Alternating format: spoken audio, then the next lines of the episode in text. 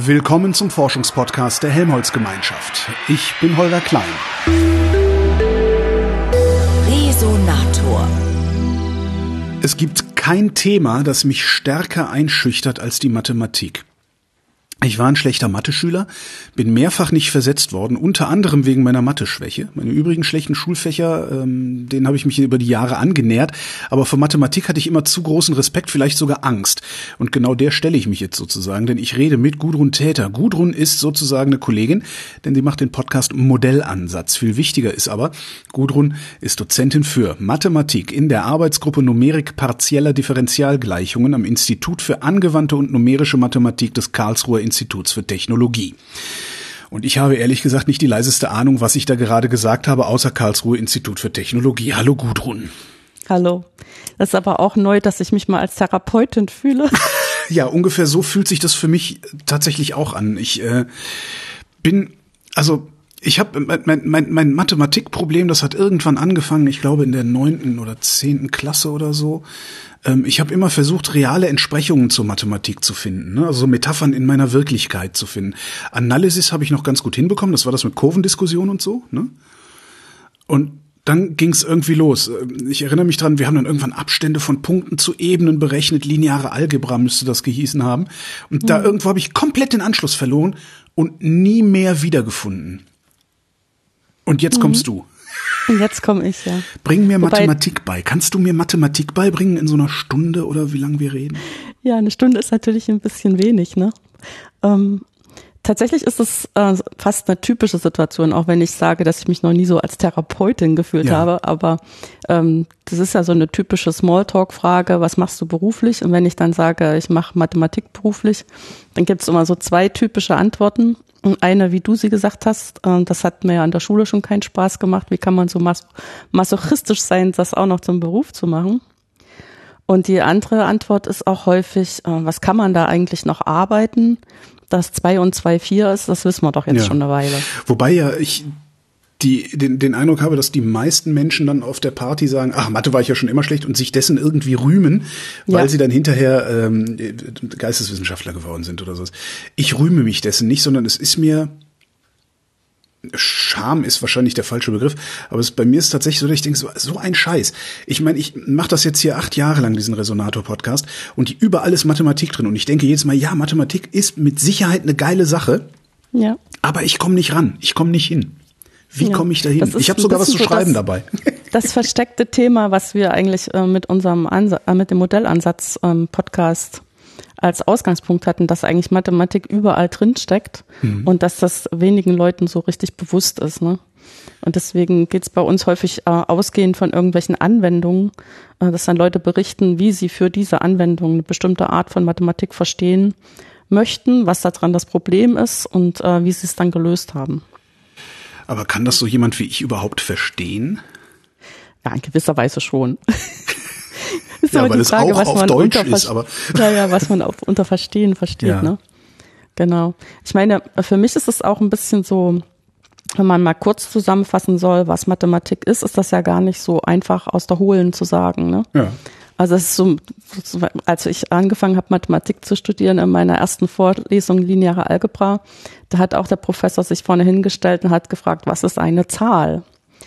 Und äh, eigentlich hat man da schon zwölf Jahre in der Bundesrepublik 13 Jahre mit Zahlen ähm, was gemacht und denkt, man weiß, was eine Zahl ist, aber diese Frage zu beantworten, ist keinem von uns irgendwas eingefallen, was das so richtig beantworten könnte. Kannst du es heute? Außer Beispiele zu nennen, ne? Ja, was, was ist eine Zahl? Drei. Ja, genau, genau.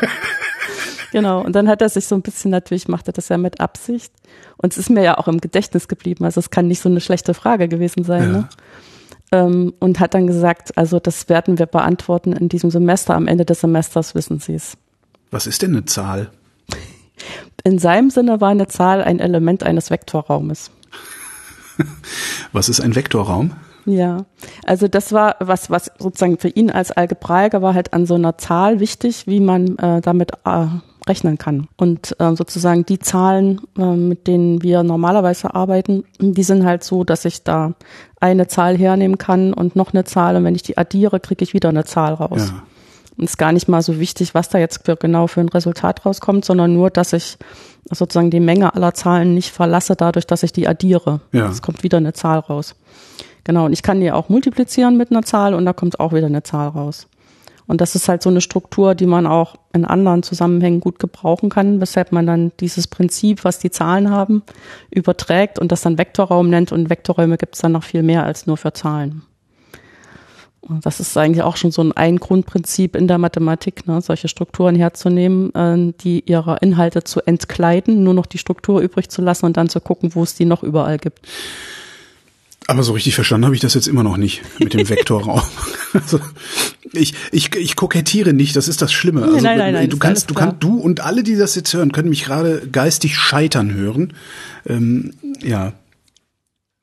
Ja, aber ich meine, wenn ich zum Beispiel sage, ich nehme einen Apfel und eine Birne. Ja. Und leg die zusammen, dann habe ich insgesamt Obst. ja. Na, das, das ist okay. Also in der Menge des Obstes bleibe ich dann drin. Aber ich bin halt nicht äh, in der Menge der Äpfel geblieben oder in der Menge der Birnen. Ja. Indem ich die nebeneinander gelegt habe. Und der Vektorraum ist dann Obst? Genau, der Vektorraum wäre dann ein passendes Obst, um mit Äpfeln und Birnen zu arbeiten. Mhm. Genau. So, und was ist Mathematik? Ja, was ist Mathematik? Also ich würde ja sagen, für mich ist Mathematik vor allen Dingen, ähm, wenn ich es jetzt platt ausdrücke, eine Sprache. Mhm. Also im Sinne von, das ist meine Art, eine Brille aufzusetzen und auf die Welt zu gucken und ähm, Sachen zu beschreiben, die ich in der Welt sehe, die ich für relevant halte oder wo ich ähm, denke, ich kann irgendwas erkennen, aus dem ich was ableiten kann. Also zum Beispiel für mein Handeln oder für das, was ich in der Zukunft erwarte, solche Sachen. Und das ist natürlich auch eine Kultur, also Teil unserer Kultur. Es ist aber auch, wenn man jetzt das sozusagen aus Helmholtz-Sicht sagen würde, ist es auch Teil von Technologie und zwar nicht ganz unwichtig. Ja, aber ähm, wenn ich es als Sprache betrachte, auf Spanisch kann ich mir einen Kaffee bestellen. Ähm, was für eine Sprache spreche ich denn, wenn ich Mathematik spreche? Ja, also die Algebraiker würden sagen, wir sprechen in Strukturen. Mhm. Also wie ich das eben mit dem Vektorraum erklärt habe, was auch nicht unwichtig ist. In meinem eigenen ähm, Forschungsgebiet, also ich mache Strömungsrechnung, Mhm. ähm, da würde ich eher sagen, ähm, das ist was in Modelle zu fassen. Also zum Beispiel eine Gleichung aufzuschreiben für die Geschwindigkeit in so, einem, in so einer Strömung und für Druckdifferenzen in der Strömung und dann diese Gleichung lösen zu können mit Hilfe von Computern, um dann sagen zu können, unter den Bedingungen am Rand oder den Bedingungen am Anfang ähm, wird sich diese Strömung so und so bewegen. Und dafür muss ich halt irgendwie ein Modell haben, um das zu übertragen in Computer. Oder eigentlich am Anfang auch, um es zu übertragen auf irgendwas, was ich mir mit Papier und Bleistift auch schon überlegen kann. Was ist die Lösung einer Gleichung? Das ist, ähm, also je nachdem, also die Lösung einer Gleichung ist immer was, zum Beispiel eine Funktion oder äh, das Element, was ich halt suche. In meinem Fall ist es halt meistens eine Funktion, aber es könnte auch ein Diagramm sein oder eine, eine Tabelle oder irgend sowas. Also das Ding, was ich suche, äh, was, wenn ich es einsetze in mein Modell, tatsächlich das Ergebnis bringt, was ich beobachtet habe. Mhm. Ja, das kann ich sogar nachvollziehen. Wobei ich mich auch noch an ne, f von x gleich x Quadrat erinnere. Genau. ja. Du sagtest, die Algebraiker würden sagen äh, Strukturen. Mhm. Äh, was gibt's denn noch außer den Algebraikern? Gibt's so Also große Strömungen in der Mathematik? Wir haben so die traditionelle Einteilung innerhalb der Mathematik in so vier große Fächer. Das eine ist, ähm, bei uns heißt das dann Institut für Algebra und Geometrie, mhm. Wobei die tatsächlich ähm, sehr viel davon profitieren, dass sie ähnliche Sachen machen, aber mit einer anderen Brille. Die Geometer, die versuchen wirklich, ähm, sich Sachen anschaulich vorzustellen, so wie du vorhin mit deinem Abstand von der Ebene. Ja. Und die ähm, Algebraiker sagen, na, ich muss mir das gar nicht vorstellen, ich kann das übersetzen in irgendwelche Strukturen, die Eigenschaften haben und in denen kann ich rechnen, ohne mir das Gehirn zu verrenken, weil ich es mir nicht vorzustellen brauche, sondern einfach blind rechnen kann Ja. und kriege aber das auch raus. Also das ist so ein großes Fachgebiet, wobei die auch sagen würden, wenn man Geometer ist, dann muss man nicht unbedingt Algebraiker sein und wenn man Algebraiker ist, muss man nicht unbedingt gut mit Geometrie können. Aber da lassen sich viele Sachen ähm, ganz gut ineinander übersetzen. Deswegen sperren wir die in ein Institut. Das ist ja jetzt, was du gerade gesagt hast, ist ja, glaube ich, genau der Punkt, an dem ich damals in der Schule aus der Mathematik ausgestiegen bin. Ja, Diese ja. Übersetzungsleistung aus der Algebra genau. heraus, sozusagen. Ja. Was, was habe ich da falsch gemacht? Oder was hat mein Lehrer falsch gemacht? Am Ende sind immer die Lehrer schuld, ne? Naja, wenn jemand eine 5 geschrieben hat, heißt das ja erstmal, ja, ja, nee, dass ihm nichts beigebracht wurde. Ne? Ja, ja. Nee, ähm, ich mache vielleicht noch die Fächer fertig und ja, dann reden okay, wir mal okay, darüber. Klar. Genau, also das, ähm, das zweite große Fach ist das, was wir Analysis nennen. Mhm. Also da geht es darum, sich zu überlegen, äh, welche Eigenschaften Funktionen haben können. Und wenn ich die dann halt in so Gleichungen einsetze, wo man Funktion von der Funktion ausrechnet und solche Sachen, und auch sozusagen Veränderungsraten, zum Beispiel in der Zeit oder im Ort, dann kommt man auf bestimmte Gleichungen, die heißen dann partielle Differentialgleichungen, die das häufig ich als irgendwo Modelle bei dir auf der Webseite gelesen und aufgeschrieben. Ja, für physikalische und mechanische Prozesse haben die eine lange Tradition. Und da wissen wir halt auch viel drüber und können dafür viel benutzen. Und da zu einer technischen Uni, wie es ja das KIT ist, ist das auch was sehr äh, etabliertes und nach wie vor auch sehr hilfreiches. Also das sind die Analytiker, die überlegen sich dann, welche Eigenschaften solche Lösungen haben können. Und dann gibt's die, das Institut für Stochastik. Die gucken sich alle Sachen an, die irgendwas mit Zufall und Daten, ähm, gemessenen Daten zu tun haben. Und das ist natürlich auch was, was wir jetzt alle in der Pandemie gut gelernt haben, dass das mit dem Datenerheben ganz schön wichtig ist. Und wenn man den Haufen Daten hat, dass man da immer noch nichts dran abliest, wenn man nicht Methoden dafür zur Verfügung hat. Hast du das Gefühl, dass wir einen Haufen Daten haben? Ich habe irgendwie nicht das Gefühl. also zum Beispiel am KET gibt's ja das ähm, Risk Layer. Die erheben, ja. also die sammeln ja, die erheben tatsächlich Daten, Daten ein. Ja, genau. Das ist inzwischen schon eher also so über so mehr als ein Jahr jeden Tag alle 401 Kreise. Mhm. Da kommt schon einiges zusammen. Genau, und das Institut, ähm, in dem ich bin, das heißt äh, Institut für angewandte und numerische Mathematik. Also die bekennen sich halt dazu, dass sie eigentlich für fast alles den Computer brauchen, was sie an Ergebnissen liefern. Okay, aber was ist denn der Unterschied zwischen angewandter und numerischer Mathematik? Ich dachte, Mathematik wäre immer numerisch, weil mit Nummern, oh Gott, ist das peinlich. nee, das ist schon okay. Weil Mathematik hat immer irgendwas mit Zahlen zu tun. Ne? Genau, also ähm, dass das angewandt und numerisch heißt, das ist sowieso, glaube ich, ähm, an unserem Institut so ein bisschen ein, hat eine Tradition, weil da mal zwei Lehrstühle zusammengelegt worden sind, wo der eine angewandt hieß und der andere hieß numerisch. Okay. Aber es ist auch nicht völlig, völlig absurd. Okay. Also zum Beispiel unsere Stochastiker, die würden sagen, sie sind auch angewandt. Ja, ne? eben, ja. Also deswegen, die gehören zwar nicht zum Institut für angewandte und numerische Mathematik, aber wären auch angewandt. Dann sind die Stochastiker sozusagen die handfeste Mathematik. ja, was weiß ich. Also, das ist so eine Frage, was man als handfest empfindet, ne? Weil die arbeiten ja viel mit dem Zufall und dass Sachen nicht so ganz deterministisch sind und ich finde das immer nicht so handfest. Naja, aber die haben halt Daten, mit denen sie arbeiten. Ja, ja, die haben Daten. Das meinte ich mit handfest. Wenn wir mit den Daten dann arbeiten, wird es dann doch handfest, das ist genau. schon klar. Ihr braucht immer einen Computer zum, zum Mathematik machen. Warum das denn? Eigentlich schon, ja. Also ich brauche also, immer einen Computer zum Mathematik machen. Der Computer, den ich brauche, heißt Taschenrechner. Aber ja. ja. wobei das finde ich auch, ähm, das habe ich mal als Motto gelesen auf einer Broschüre von der Magdeburger Uni, wo sie dafür geworben haben, Mathematik zu studieren. Da stand drauf, Mathematik ist die Kunst, das Rechnen zu vermeiden. Das heißt, wir können gar nicht so gut rechnen in der Regel. Wir können uns nur überlegen, wie es im Prinzip gehen müsste. Oder beziehungsweise wir lassen den Rechner rechnen. Aber dazu muss ich doch wissen, wie man rechnet, um mir im Prinzip ja. zu überlegen. Das muss ich mir tatsächlich überlegen, wie man das im Prinzip macht, richtig. Wie, wie vermeide ich denn? Mach doch, hast du da mal ein griffiges Beispiel, das so Typen wie ich auch verstehen? Wie vermeidet man denn zu rechnen? Zu, also, zum, also jetzt vielleicht mal ein Beispiel. Ähm, was mir gerade in der letzten Klausur unterkam, wo die Maschinenbauer höhere Mathematik gelernt haben im dritten Semester, wo man das Rechnen zwar nicht komplett vermeidet, aber sehr, sehr, sehr, sehr, sehr viel Rechenarbeit vermeidet. Und zwar war unsere Frage, ich habe eine Urne, in der Urne sind ähm, fünf gelbe, zwei rote und vier blaue Kugeln. Ja. Und ich ziehe drei äh, Kugeln daraus, um, ohne zurückzulegen. Also nachdem ich fertig gezogen habe, sind von den elf Kugeln noch acht drinne. Jo. Dann war die Frage, wie groß ist die Wahrscheinlichkeit, dass wenigstens eine von den drei Kugeln gelb gewesen ist? Ähm, ja. Genau.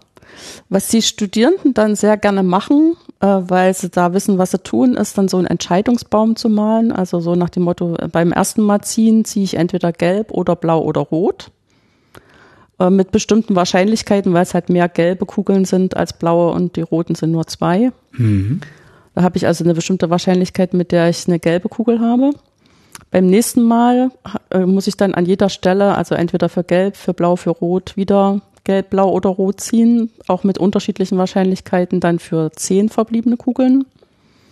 Je nachdem, was ich vorher halt gezogen habe, sind das unterschiedliche Zahlen, aber es ist ganz einfach, sich das zu überlegen. Also so elementar, dass man das auch, der, da braucht man nicht erst drei Semester noch für studieren, sondern ja. das ist nur, sich das zu überlegen und aufzuschreiben. Und dann kann man sich überlegen, dann hat man äh, drei mal drei mal drei 27 ähm, Endpunkte mit unterschiedlichen Wegen, wie man da hinkommen kann. Mhm. Und die muss man dann alle auswerten, um dann zu gucken, wo ist eine gelbe Kugel dabei. Also eine, eine, zwei oder drei gelbe Kugeln dabei, um die dann alle zusammenzuzählen, um dann diese Wahrscheinlichkeit auszurechnen. Das ist echt eine Heidenarbeit. Ich wollte gerade sagen, und das, das will ich ja gar nicht. Ich will das ja genau, gar nicht alles Genau, das will ich gar nicht. Ja, ja. Und was macht man dann, wenn man Mathematik verstanden hat? dann überlegt man sich, was ist denn, wenn keine gelbe Kugel drin ist mhm. in, mein, in meiner Ziehung? Das heißt, wenn ich keine gelbe Kugel haben will, dann muss ich beim ersten Mal entweder blau oder rot gezogen haben. Das sind insgesamt sechs Kugeln von den elf. Mhm. So, nach dem Zug muss ich dann wieder äh, eine blaue oder rote gezogen haben. Das sind fünf Kugeln von den zehn, die dann noch da waren. Und beim dritten Mal muss ich wieder eine blaue oder rote gezogen haben. Das sind vier von den dann noch neun übrigen. Und die drei Wahrscheinlichkeiten kann ich miteinander multiplizieren. Also sonst hätte ich das 27 Mal machen müssen. Hier muss ich es nur einmal machen. Und da kommt irgendwie 120, 990 raus. Das weiß ich jetzt nur, weil ich das jetzt gerade 100 paar 90 Mal korrigiert habe. Ja, weil du das natürlich im Kopf ausgerechnet hast. Genau, genau. Und ähm, das kann ich dann von eins abziehen, weil eins ist sozusagen eine Wahrscheinlichkeit von allen unterschiedlichen Ereignissen und kriege dann die Wahrscheinlichkeit dafür raus, dass wenigstens eine gelbe. Also eine, eine sehr kleine, kurze Rechnung, wo ich mir auch in jedem Schritt sehr sicher bin, was ich tue aber eben im Vorhinein mir überlegt haben muss, wie ich das am effektivsten ausrechne. Nicht irgendwie Brute Force, was natürlich mit dem Computer auch immer geht, ja. erstmal eine ganze Weile. Was ich machen würde, ja. Ja, ja. Genau. Und was auch jetzt erstmal nicht, das ist okay, ne? die haben auch ihre Punkte gekriegt. Aber das ist halt dann sozusagen in einer kurzen Zeile erledigt, wo andere eine ganze A4-Seite erstmal das Modell aufgemalt haben und dann noch eine Seite gerechnet haben, um das hoffentlich dasselbe Resultat rauszukriegen, wenn sie sich nicht vertan haben unterwegs. Und das ist so ein Beispiel dafür, wenn ich halt vorher drüber nachdenke, kann ich mir sehr viel Rechnung vermeiden. Aber über was genau denke ich danach? Also was genau bringt mich überhaupt zu der Annahme, dass ich das ganze Ding auch ja, im Grunde andersrum betrachten kann? Ja, das ist so ein bisschen die Frage. Ne? Das ist so eine bestimmte Art, äh, auf Probleme zu gucken, die man lernt, indem man halt äh, viele, viel Zeit damit verbringt, Mathematik zu machen. Und da sind wir auch wieder an der Stelle, wo ich dich vorhin so ein bisschen abgewürgt habe, weil ich gesagt habe, wir machen jetzt erstmal die vier ja, ja. unterschiedlichen Institute. Ich glaube, ähm, was so ein Knackpunkt ist da drin, um äh, gut Mathematik zu machen und auch letztendlich dann gern Mathematik zu machen, weil man es erfolgreich macht, ist, dass man äh, immer die Chance hat, an dem dran zu bleiben, was man lernen will. Also es ist natürlich immer so, dass wir uns wünschen, dass jemand, der Mathematik unterrichtet oder überhaupt jedes Fach unterrichtet, dadurch, dass man sich vorne hinstellt und das alles ähm, möglichst kleinteilig erklärt, dass den Personen, die dazuhören, möglichst leicht macht, dem zu folgen, sich das anzueignen und dann anschließend als eigenes Wissen zur Verfügung zu haben. Aber das funktioniert halt nicht. Es funktioniert nur, wenn die dann selber damit agieren können. Also die müssen selber dann Mathematik machen in dem Sinne, also selber sich diese Art auf Probleme zu gucken an, aneignen, indem sie immer wieder noch mehr und andere Beispiele davon sehen und ähm, nicht unbedingt auch ganz alleine, sondern vielleicht auch in Zweier- oder Dreiergruppen mhm. im Gespräch darüber, warum sie jetzt da an der Stelle nicht weiterkommen und was das Problem ist. Und, und ich vermute halt, war, war eine Stelle in dem Prozess, was du hättest lernen sollen in, der, in dem Matheunterricht, der dir halt entgangen ist. Mhm. Und dann hattest du keine Chance, einfach da dran zu bleiben. Entweder aus Zeitgründen oder weil du schon so frustriert warst und keinen hattest, der sich einfach mal mit ja. dir hinsetzt und sagt, jetzt gucken wir uns einfach mal als zwei Dumme das Problem an. Und Exakt. wenn man dann sich gegenseitig erklärt, wo man nicht weiterkommt, meistens endet es da drin, dass man auf eine Idee kommt. Na, sowas gab es bei uns gar nicht. Also wir hatten halt Frontalunterricht. Ja, ja. Und irgendwann, wie du sagst, war die Frustration so groß, dass ich äh, ja eigentlich den, mich darauf ja, ich bin dann halt hingegangen, habe einfach nur noch alles auswendig gelernt. Genau. Aber ich habe nicht begriffen, was ich da tue und habe das dann mit, äh, hab da dann die Variablen mit Werten gefüllt. Ähm, witzigerweise habe ich sogar Abitur in Mathe gemacht. Ähm, und zwar nicht gut. Die Note weiß ich allerdings nicht ja. mehr.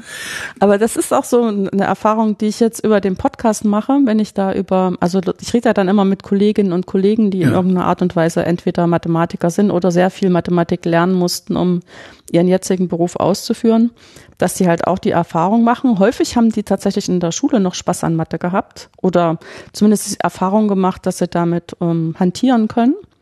Und dann aber, wenn sie ins Studium übergehen, dann wechselt halt das Tempo so rasant, mhm. dass sie nochmal ganz neu sich erarbeiten müssen, wie man jetzt da überhaupt ähm, auf dem Stand bleibt.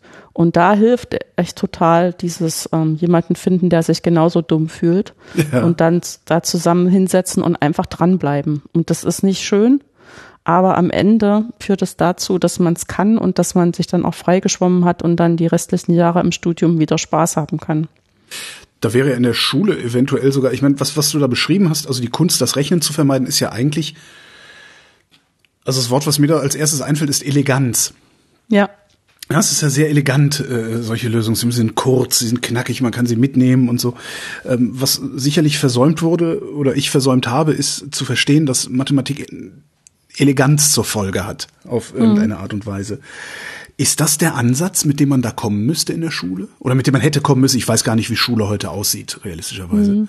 Ja, aber, Schule ist sehr divers, ne? Und naja, aber damals halt hat niemand gesagt, Mathematik ist die Kunst, das Rechnen zu vermeiden. Wenn man ja, mir ja, das genau. gesagt hätte, hätte ich wahrscheinlich gedacht, oh, das klingt gut, das höre ich mir das mal an. Das klingt gut, ja. Ne? ja, ich finde auch, ähm, tatsächlich ist das so mh, mm, in der ganzen Bildung ja so, dass wir an bestimmten Idealen hängen, die alle schon ziemlich alt sind ja. und wo es uns sehr schwer fällt, die so ein bisschen zu aktualisieren. Da kann natürlich immer noch eine Lehrperson sehr großen Einfluss drauf nehmen, wie sie das für sich adaptiert und das gar nicht so schlecht machen. Aber Leute, die es halt einfach so ganz normal machen, äh, wie sie es selber irgendwie gerade so schaffen, also das ist halt im Matheunterricht, glaube ich, häufiger der Fall. Ähm, da wird dann, bleibt von Mathematik nur übrig, dass man da rechnen lernt. Ja. Und das ist tatsächlich ja, eine Fertigkeit, die nicht, nicht die wichtigste vielleicht ist. Also selbst wenn ich sage, ja klar, wenn ich an der, im, im Supermarkt bin und nicht gerade mit äh, Plastikgeld bezahlen will, muss ich wenigstens überschlagen, ob mein Bargeld, was ich dabei habe, reicht. Ne, das will ich vielleicht, okay. Aber ich muss das nicht wirklich ausrechnen. Das macht ja die Kasse. Ich muss ja. das nur überschlagen können. Oder was weiß ich, wenn ich, ähm, also so, dass ich für, fürs tägliche Leben so Überschläge machen können kann, damit ich weiß, was weiß ich, ähm, ich habe jetzt irgendein Holzding, das ist so und so groß und ich erwarte, das ist dann so und so schwer. Ja, aber das ist ja. Kann ich das jetzt heben oder das nicht? Ist das ist ja Sekundarstufen 1 Mathematik. Ne? Ja, ja. Also das sind schon so Sachen, da will ich das nicht völlig in Abrede stellen. Aber ich, dass dieses Training, dass ich gut Sachen ganz ähm, exakt ausrechnen kann, das ist also für sich genommen nicht so wichtig. Mhm. Also was natürlich wichtig ist an dem Rechnen ist, dass ich zum Beispiel äh, mit Freude irgendwann feststelle, dass das total egal ist, ob ich drei plus zwei oder zwei plus drei rechne. Ja. Weil das selber rauskommt. Mhm. Und dann zu überlegen, woran das liegen könnte oder wo, wofür das noch so ist, dass man das einfach vertauschen kann. Und ähm, wo es vielleicht mit dem Vertauschen nicht mehr so gut geht. Wo geht ja? das denn nicht mehr so gut? Ja, das, aber ich muss jetzt gerade lachen schon, weil, weil du das, das ist ja immer so, so eine Sache, womit wir die Studierenden auch immer schön äh, foppen können, ist, also das, ähm, ich habe ja eben als Beispiel Operation addieren gehabt ja. und multiplizieren ist ja gar nicht so sehr viel anders. Das ist auch so, dass ich die zwei Faktoren in der Reihenfolge vertauschen kann. Ja. Wenn ich jetzt aber Matrizen habe, also ich ähm, ordne die Zahlen in so einem ähm, Zeilen und Spalten an, mhm. Um damit irgendwas darzustellen, was weiß ich, zum Beispiel eine Gleich ein Gleichungssystem kurz schreiben zu können. Also selbst wenn das nur zwei Zeilen und zwei Spalten sind, ist die kleinste Matrix, die jetzt nicht nur auch eine Zahl ist, ähm, dann kann ich nicht einfach zwei Matrizen ähm, auf beide Arten miteinander multiplizieren und erwarten, dass da dasselbe rauskommt. Also da ist die Multiplikation nicht vertauschbar. Und dann fragen wir die Studierenden als Übungsaufgabe, denken Sie sich mal zwei Matrizen aus, wo das nicht klappt. Und dann denken die ewig nach, aber die müssten nur irgendwelche Matrizen nehmen, die keine besonderen Strukturen haben, dann klappt das nämlich nicht. Ich habe noch nicht mal verstanden, was eine Matrize ist. ja, Entschuldigung. ja.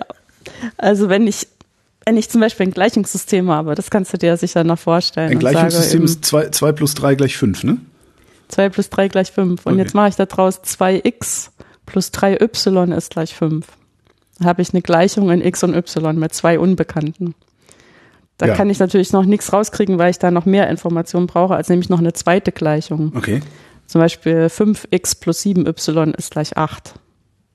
Ja. Habe ich zwei Gleichungen mit zwei Unbekannten und würde hoffen, dass ich die für x und y dann so auflösen kann, dass da jeweils eine Stelle rauskommt. Du würdest das hoffen? Die Gleichungen stimmen. Ach so, das heißt, mein, meine x und y muss äh, in diesen beiden Gleichungen identisch sein. Genau, die x, das x ist dasselbe und das y okay. ist dasselbe in den beiden Gleichungen. Und zum Beispiel könnte ich das auch so machen, dass ich die als als Gleichung darst als als ähm, ja als Gerade darstelle, entschuldige. Und dann müssten sich sozusagen die zwei Geraden schneiden sich dann an einer Stelle x mit den Koordinaten x und y, die diese, dieses Gleichungssystem löst. Das wäre die geometrische Weise, das anzuschauen. Warum Aber ich wollte ja auf Matrizen raus und ja, da genau. äh, schreibe ich das dann, also sozusagen, weil es ist wirklich umständlich immer zu schreiben, 2x plus 4y und 8x plus 7y, ne? Ja. Weil diese x und y immer mitzuschreiben, vor allem wenn es dann noch mehr als nur zwei sind. Und da hat man dann so eine abkürzende Schreibweise, dass ich sage, ich schreibe alle Koeffizienten, also diese Zahlen, die vor x und y stehen, mhm. die trage ich ein in so ein Schema. Also das wären jetzt zwei Zeilen und zwei Spalten, da stehen insgesamt vier Zahlen alle diese Vorfaktoren vor x und y, die ich eben in meinen zwei Gleichungen hatte. Also 2, 3, 5, 7 würde dann da stehen, sozusagen. Ich, das Dumme ist, dass ich das jetzt einfach so dahergesagt so, habe und tatsächlich äh, wir, gar nicht mehr weiß. Wir haben 2x plus 3y gleich 5, 5x plus 7y gleich 8. Da hat einer mitgeschrieben. Ja, ich, schreibe die ganze Zeit mit um.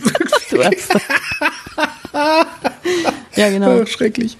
Genau, dann habe ich die, die zwei und die drei in der ersten Zeile ja, und die fünf und ähm, die sieben. Fünf und die sieben in der zweiten Zeile unten ja. drunter, genau.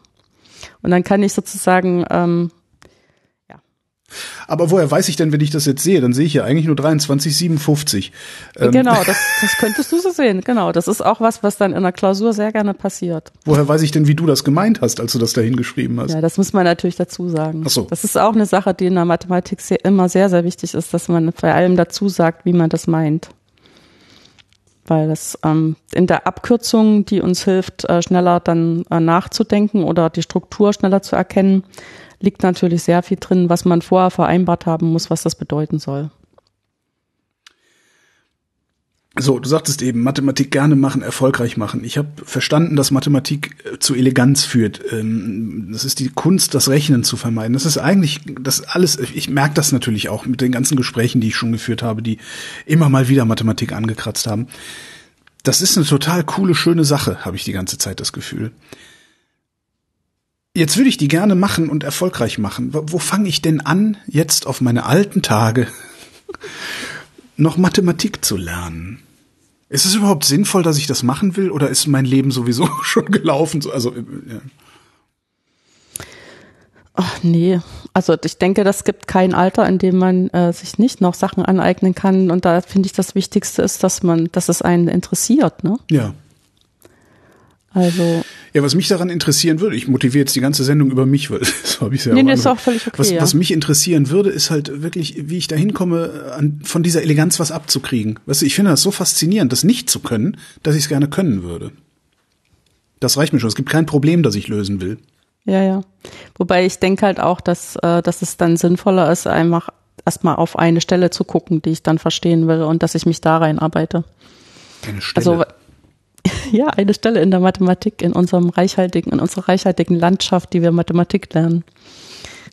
Aber welche Stelle sucht sich der Idiot denn idealerweise aus, damit er nicht sofort wieder frustriert ist? Ja, also ich denke halt, ähm, was immer ein ganz guter Einstieg sind, das sind so äh, Nachdenk- oder Knobelaufgaben. Und ähm, da gibt's ja jetzt tatsächlich mm,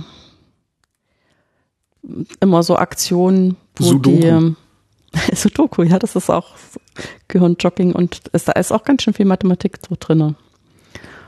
Aber ähm, das ist, ich würde auch nicht, Sudoku ist auf alle Fälle gehört in die Klasse rein, klar. Aber es ist halt dann nur genau das eine, was man dann verstanden hat. Aber wir haben zum Beispiel diese Aktion Mathe im Advent schon seit ganz vielen Jahren. Und ähm, da gibt's dann jeden Tag äh, ein sozusagen das Fensterchen, was man da im Adventskalender aufmacht, da ist dann eine Knobelaufgabe dahinter. Und da kann man dann einfach mal versuchen, ob man das rauskriegt. Und ähm, vielleicht wird man nicht jeder rauskriegen, aber man wird vielleicht ähm, über ein paar Sachen ins Nachdenken kommen oder auch mal das im Smalltalk mit anderen besprechen und dann versuchen, auf eine Lösung zu kommen. Und ähm, kann dann auf die Art und Weise sehen, was eigentlich so Themen sind, die man selber spannend findet, weil das geht natürlich durch alle möglichen unterschiedlichen Themen der Mathematik durch. Was für Themen wären das denn zum Beispiel? Ich kann mir gerade gar nichts vorstellen. Also äh, klassische Dreisatz? Nee. Naja, äh, klassischer Dreisatz, das gehört zum Beispiel auch zu, zu, den Sachen, wo ich denke, das sollte auch wirklich jeder an der Schule gelernt haben. Ja. Und dummerweise ist das häufig das Beispiel, wo dann immer alle sagen, das war das, wo es bei mir aufgehört hat, das habe ich nie verstanden. Nee, hat bei mir super funktioniert noch, aber Mittlerweile ist ja, es so, dass ich teilweise dann vor solchen Aufgaben sitze, weil die hat man ja total oft, ne? Äh, wie viel? Ja, ja, die hat man nämlich total oft. Das ist das. Und ich sitze mittlerweile total oft da und denke, nee, warte mal, nee, das, ich kann das nicht mehr. Ich habe das verlernt. Mhm. Kann man das verlernen? Das kann man doch gar nicht verlernen, oder? Nee, das kann man nicht wirklich. Also mal, was man natürlich verlernt, ist die Routine. Ja. Aber dann muss man sich einfach äh, die Zeit geben, das nochmal in Ruhe aufzuschreiben und in Ruhe zu durchdenken und dann weiß man es auch wieder. Ja. Das, da bin ich mir, also das ist wie Fahrradfahren, das verlernt man nicht. Ja, ja, ja, Das hat man einmal verstanden. Was schwierig ist, wenn die Leute tatsächlich sich nur die Formel gemerkt haben und dann die nicht mehr, ähm, sich daran nicht mehr erinnern, das ist natürlich ein Problem. Aber wenn ich weiß, worum es da geht, dann kann ich mir das auch wieder aufschreiben und kann mir das auch wieder durchdenken und kriege dann auch wieder das Ergebnis raus. Wie ist denn die Formel für einen Dreisatz? Ich weiß, das weiß ich tatsächlich nicht mehr. Das ist aber jetzt auch wieder so eine Frage. Also zum Beispiel, jetzt habe ich dich erwischt, ne? Weil du nee, nee, als ich zur Schule gegangen bin, ja. hieß das nicht Dreisatz. Und ich habe ganz Ach, lange gebraucht, um um rauszufinden, wenn äh, in der äh, alten Bundesrepublik jemand vom Dreisatz spricht, was das eigentlich ist. Ah, du bist DDR sozialisiert. Genau, ich bin okay. DDR sozialisiert. Alles klar. Und bei uns hieß das nämlich Proportionalitätsrechnung. Klingt wesentlich plausibler. ich habe sozusagen äh, drei Größen und eine unbekannte Größe, drei bekannte, eine unbekannte Größe. Und von diesen drei Bekannten weiß ich, dass eben zwei davon ein bestimmtes Verhältnis zueinander haben. Mhm. Das was weiß ich, das eine ist halt doppelt so groß wie das andere. Und ähm, dann von meiner unbekannten Größe weiß ich halt auch, dass die doppelt so groß sein soll wie eine, die ich kenne. Also von diese, diese dritte Zahl, die ich auch noch kenne. Ne? Und dann kann ich das halt umstellen nach dieser unbekannten Größe und kann das ausrechnen. Und ähm, das ist dieses im Verhältnis stehen, das halt auf Latein, dieses proportional sein. Warum ist das mit der deutschen Einheit zum Dreisatz geworden und nicht zu dem Ding, was man viel eher versteht, weil es keine Ahnung. Also ich habe manchmal das Gefühl, dass eben sehr viel in der Mathematik darauf, also in der Schulmathematik darauf hinausgeht, dass man versucht, das den Schülerinnen und Schülern so einfach wie möglich zu machen und dann denkt, ähm, diese einfach, also sozusagen, so wie ich es eben beschrieben habe, dass ich vier Größen habe, von denen ich drei kenne, eine ist unbekannt und die haben halt dieses, dass sie in demselben Verhältnis zueinander stehen, ist das, was ich noch weiß.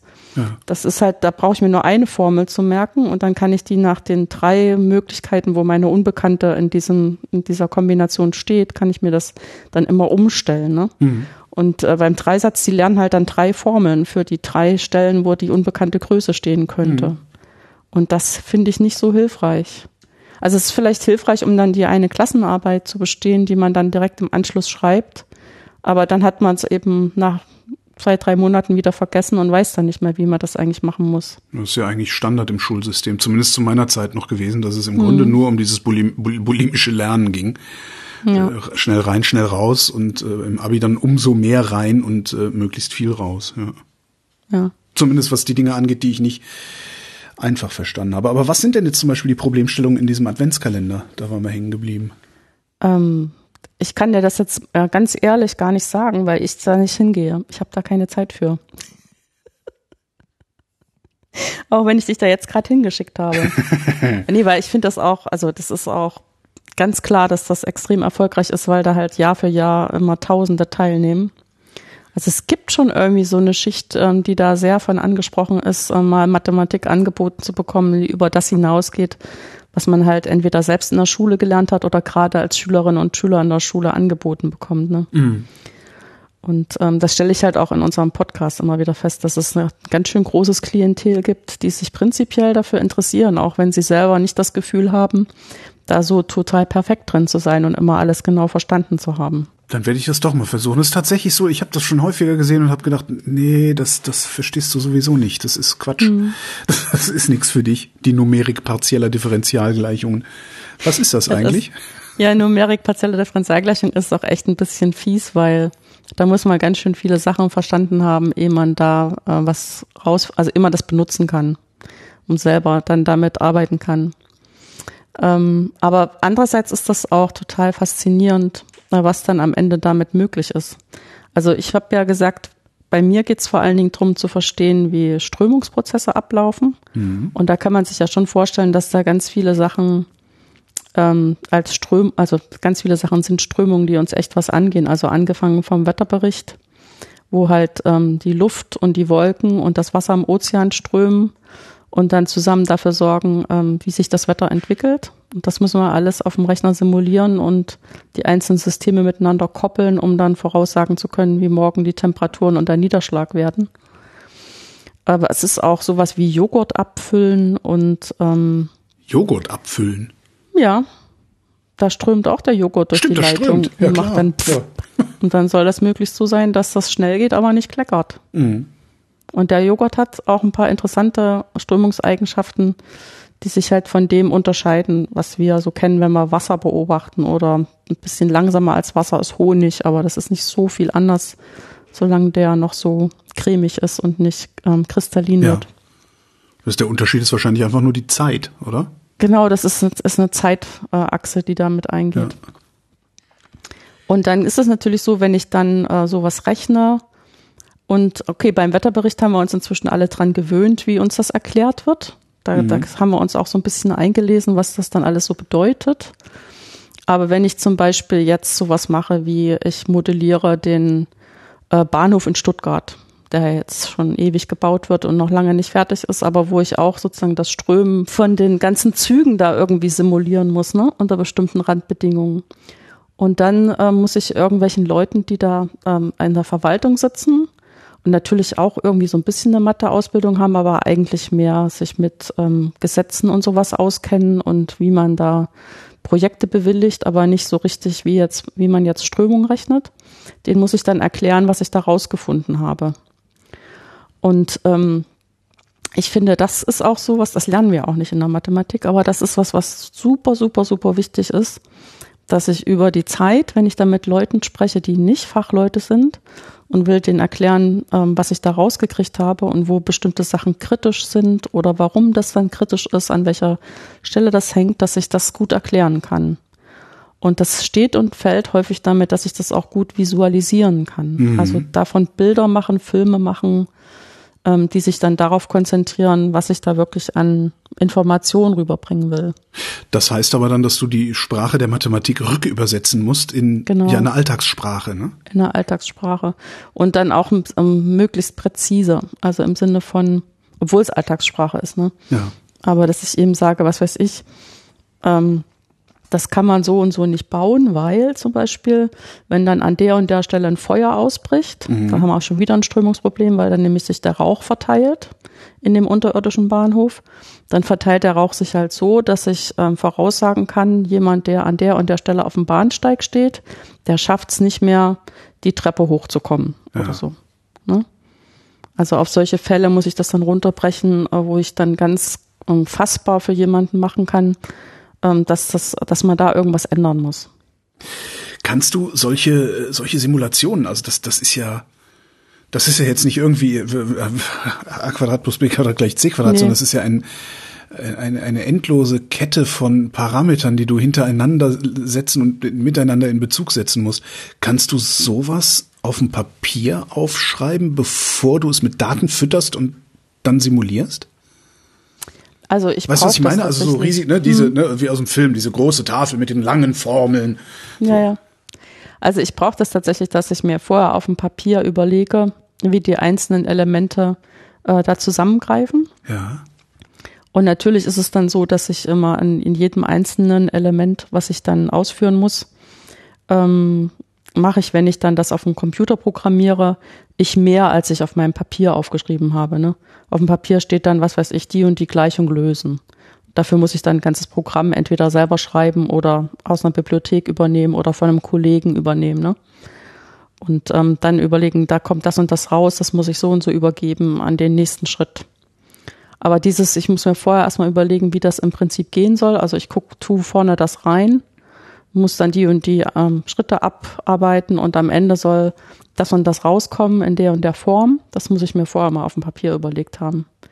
Aber ich habe auch das Gefühl, das ist so ein Ding, ähm, dass ich, indem ich Sachen schreibe und anordne auf dem Papier, dass das in meinem Gehirn auch dadurch klarer wird. Ah, okay, es gibt genauso Mathematiker, Mathematikerinnen, die sitzen grübelnd in der Ecke und äh, bringen. Ja, das okay, gibt's ganz viel, okay. dass man da eine ganze Weile rumsitzt und äh, auch eben Sachen schreibt, die für andere Leute gar nicht verständlich sind, aber die für einen selber irgendwas visualisieren, bis es dann sozusagen im Kopf an die richtige Stelle gefallen ist, dass man selber versteht, was man da eigentlich wollte.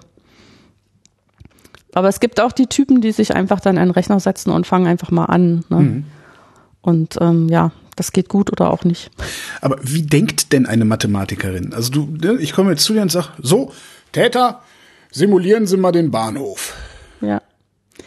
Ja, also was so ganz typisch ist, ist, dass man sich erstmal überlegt, äh, was habe ich eigentlich für Informationen? Das ist immer, also das ist wie eigentlich auch in der Schule. Da, das trainiere ich ja mein, also zumindest meine Kinder habe ich auch immer danach trainiert, erstmal zu gucken, was ist gegeben, was ist gesucht. Mhm. So, und dann gucke ich mir das an und dann überlege ich, wie kann ich das zueinander in Beziehung setzen mit dem, was ich bis jetzt gelernt habe. Und dann kann ich anfangen, drüber nachzudenken, wie ich da von dem Gegebenen auf das Gesuchte kommen kann. Und als Mathematiktreibender macht man das genauso. Man guckt sich halt an, was ist, was ist da? Was kann ich halt an, an Daten erheben aus der Realität oder was ist sozusagen das, was ich an Informationen habe? Dann muss ich da aber noch ein bisschen genauer drauf gucken, was sind davon auch wirklich relevante Sachen? Was ist vielleicht auch einfach nur also wir haben zum Beispiel in der linearen Algebra, von der ich ja vorhin schon von den Vektorräumen erzählt mhm. habe, gibt es immer dieses Prinzip, dass was linear unabhängig ist. Und das bedeutet, dass das wirklich ähm, eine Information ist, wo nicht schon Teil von der Information auch in anderen Informationen mit drin steckt. Ne? Kannst du das konkretisieren? Ja, also wenn ich zum Beispiel ähm, im dreidimensionalen Raum, in dem wir uns ja alle bewegen, wenn wir mhm. mal die Zeit weglassen, Danke. Ähm, einen Punkt festmachen möchte, muss ich halt immer meine drei Raumkoordinaten dazu geben. Ja.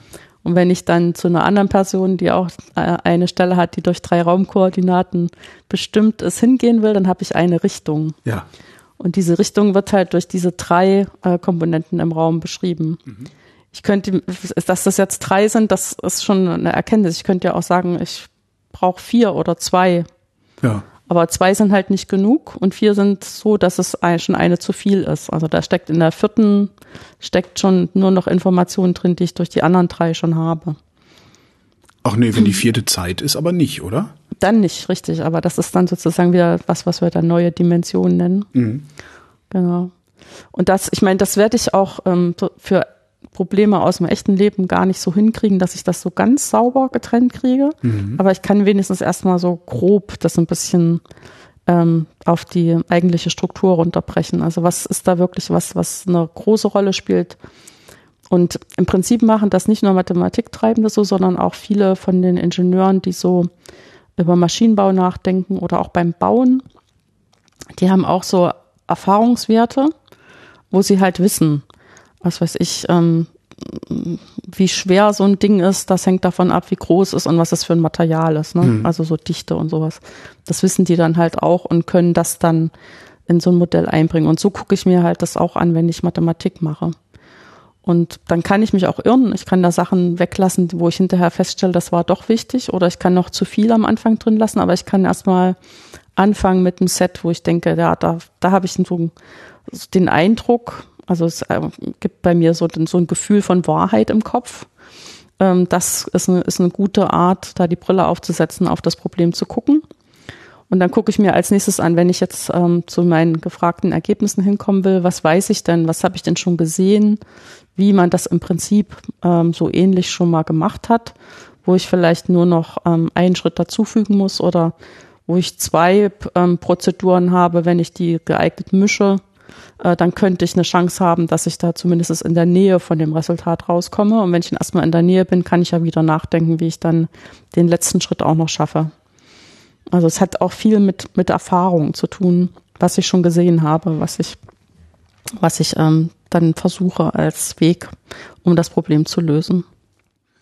Was du schon gesehen hast, dann im Sinne von, ich habe ein, schon mal eine Gleichung gesehen, die ein ähnliches Problem ja, also in meinem Feld wäre es typischerweise irgendeine partielle Differentialgleichung, die ich schon mal in einem anderen Paper gesehen habe oder wo mir ein Kollege schon mal davon erzählt hat, dass sie das so und so modelliert haben. Und zwar aus dem und dem Grund so und so modelliert haben. Dann denke ich, ah ja, ich habe ja hier auch so einen Term, der irgendwie so eine Art Quelle zum Beispiel ist. Ähm, das haben die so gemacht, das kann ich ja hier auch mal so probieren und ähm, dann ist irgendwas transportiert worden. Das würde man typischerweise so in eine Gleichung schreiben und ähm, so versucht man dann, sich so ein Modell zu bauen. Gibt es bei euch MathematikerInnen so sowas wie Bücher, in denen so Gleichungen drinstehen und in denen ihr so vor euch hinblättert? Ich habe so ein romantisches Bild so im Ohrensessel sitzen, vor euch hinblättert und dann so, so, so sagt, ah, sehr ja, interessant, ach, das ist so ja interessant. Ja, eben. Also ist ja wahrscheinlich genauso wie wenn ich ein Buch über die Geschichte des Hörfunks lese oder sowas. Ja, ja, nee, das ist tatsächlich gar nicht so abwesend. Also tatsächlich, also wir versuchen natürlich äh, am Ende immer so eine Art äh, so wie so eine Geschichte der Menschheit, so eine Geschichte aller möglichen Gleichungen zu einem bestimmten Problem dann zu haben. Ja. Was wir nicht immer hinkriegen. Aber gerade für, also so bei Strömungen ist immer relativ wichtig, welche Eigenschaften hat das Material.